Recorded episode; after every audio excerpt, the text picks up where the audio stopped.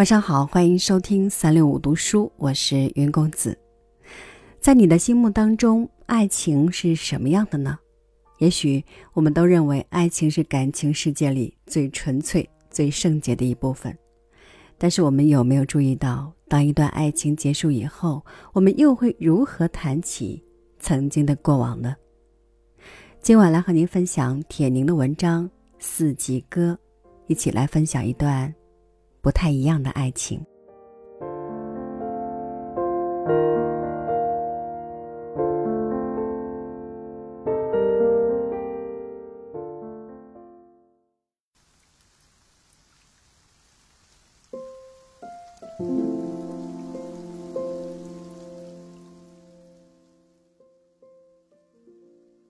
一个青年和一个姑娘在公园里散步，正是。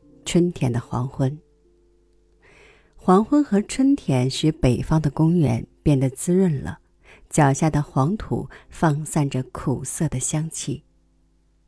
姑娘留意着路边的长椅，长椅上都是青年和姑娘。小时候，她常来公园中学时也来过。那时，她不注意椅子和椅子上的人，她爱看鱼花。树、猴子、孔雀。今天他第一次想拥有一只长椅，一只安放在僻静角落的空椅子。于是他明白，他开始恋爱了。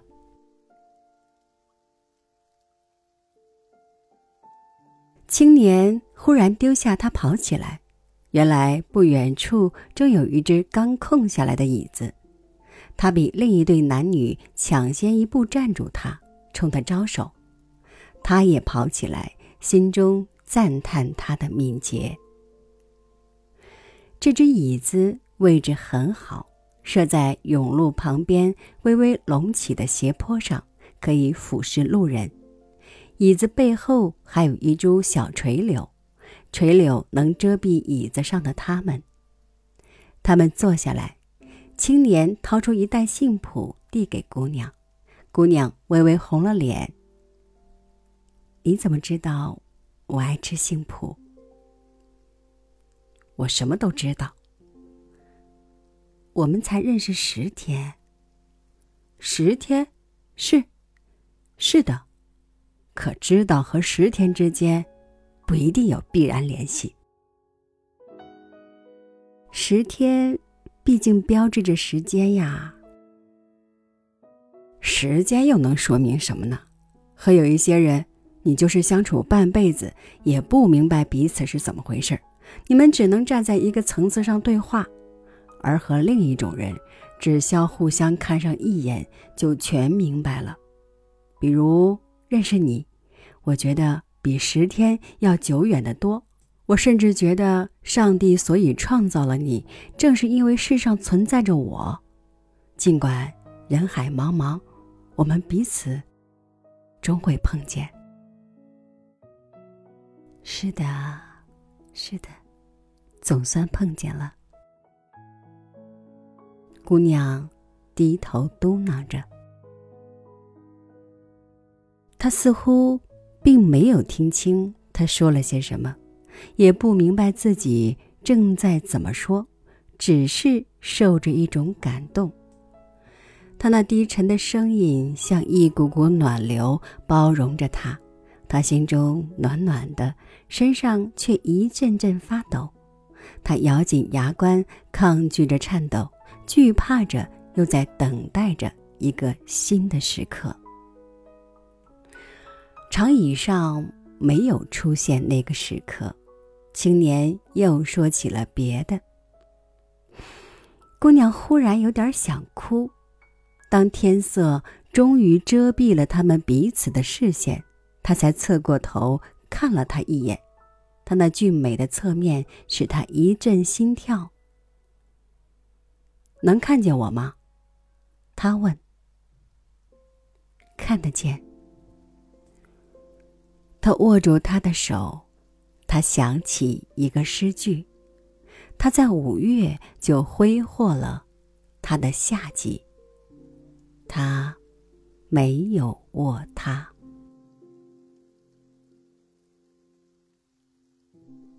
青年和姑娘在公园里散步，正是夏天的黄昏。四周静静的，近处短篱笆旁只有老花匠佝偻的身影在晃动。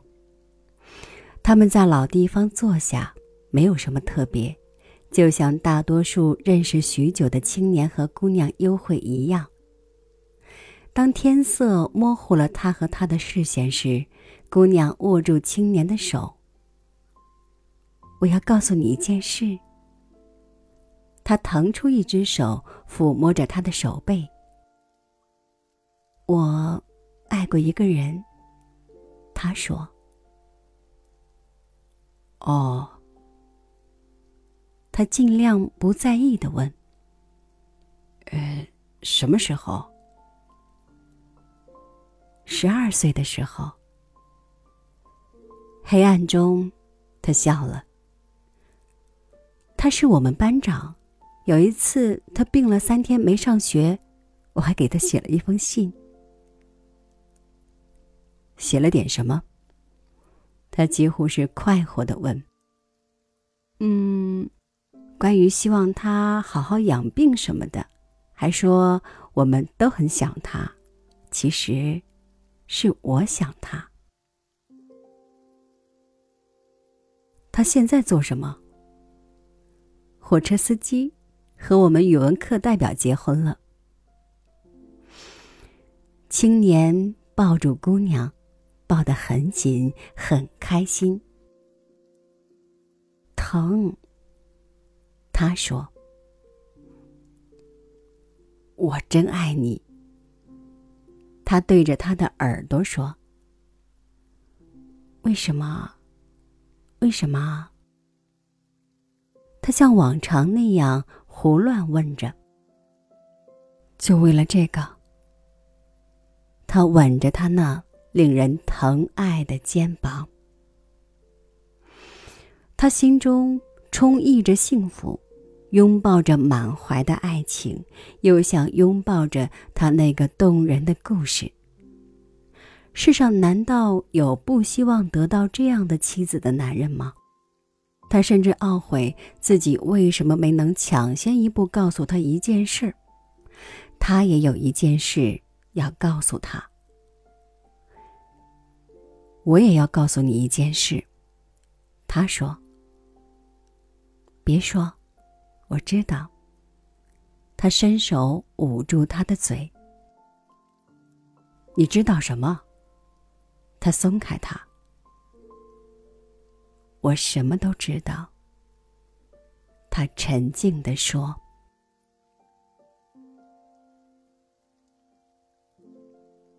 青年和姑娘在公园里散步，正是初秋的黄昏。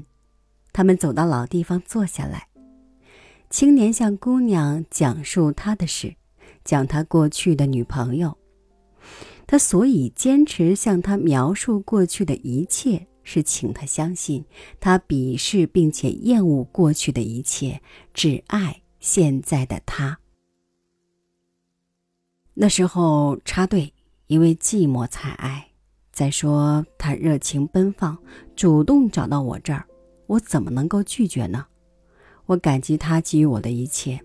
那时候有他在，我觉得黄土都是光明的。今天我才明白。感激是最靠不住的一种东西。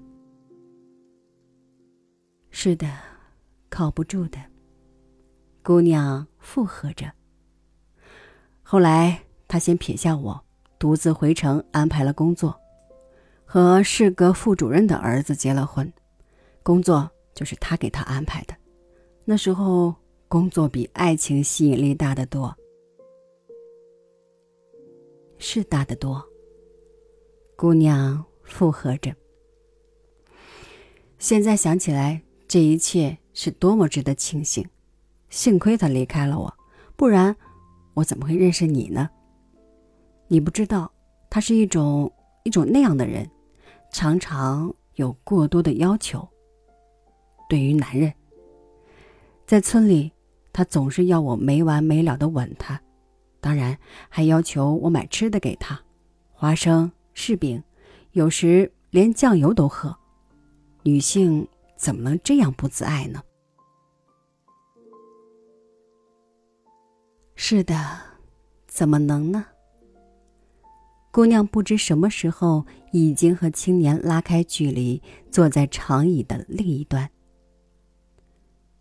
总之，他和你是无法相比的。他的腿不短，但左腿有点弯曲；你的修长、笔直的腿是少见的，少见的，懂吗？懂吗？姑娘喃喃的重复着。他眼前出现一片模糊的花，原来他已不知不觉离开长椅，走到一个花坛跟前。青年跟上来，姑娘又向前走，他在一齐人面花前停住了。青年站在他身后继续说：“我承认，我拥抱过他，可是我必须告诉你。”每当我们拥抱时，我都想到她的胸脯太丰满了，一个姑娘。我甚至怀疑这种女人无论如何是可怕的。后来，我常常觉得恶心。是的，恶心。姑娘盯着人面花，那一面面小花宛如一张张小老头的脸，正冲青年和姑娘做着种种鬼样。姑娘移开视线，青年绕到姑娘眼前。请你相信，相信我只爱你，因为爱才说了所有这一切。是的，这一切。姑娘说，她觉得他的声音很古怪。他还从那声音里听出一丝委屈。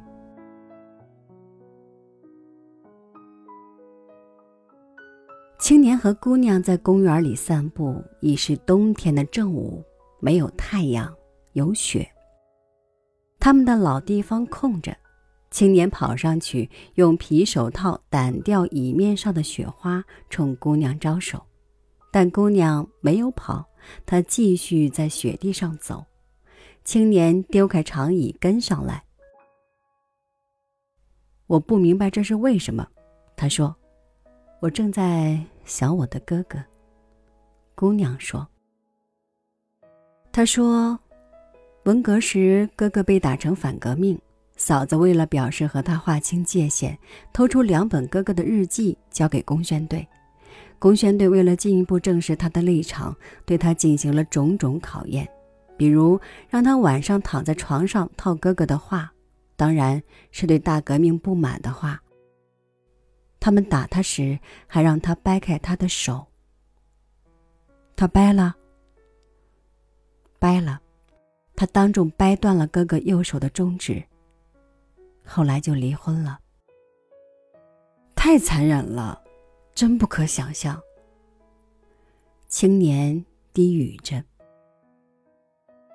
现在我又有了新嫂子，但哥哥从来不许我们当着新嫂子的面议论过去的一切。他自己呢？他自己从不对任何人诉说以往和嫂子之间的痛苦。我替他生气，问他这是为什么，他告诉我，因为。他还有自己的生活和前途。姑娘停住脚步。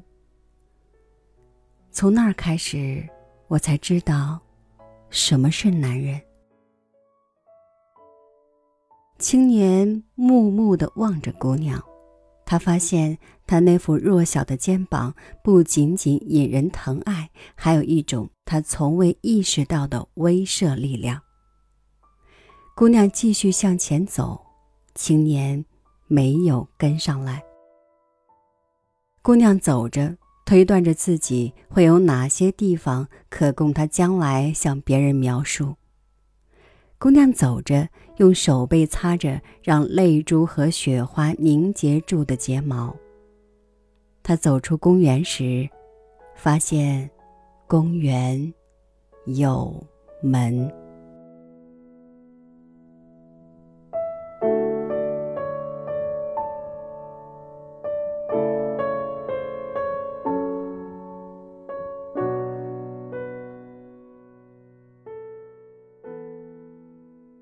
情在让两个陌生人变得亲密无间的同时，也似乎给了另一个人伤害你的最尖利的武器。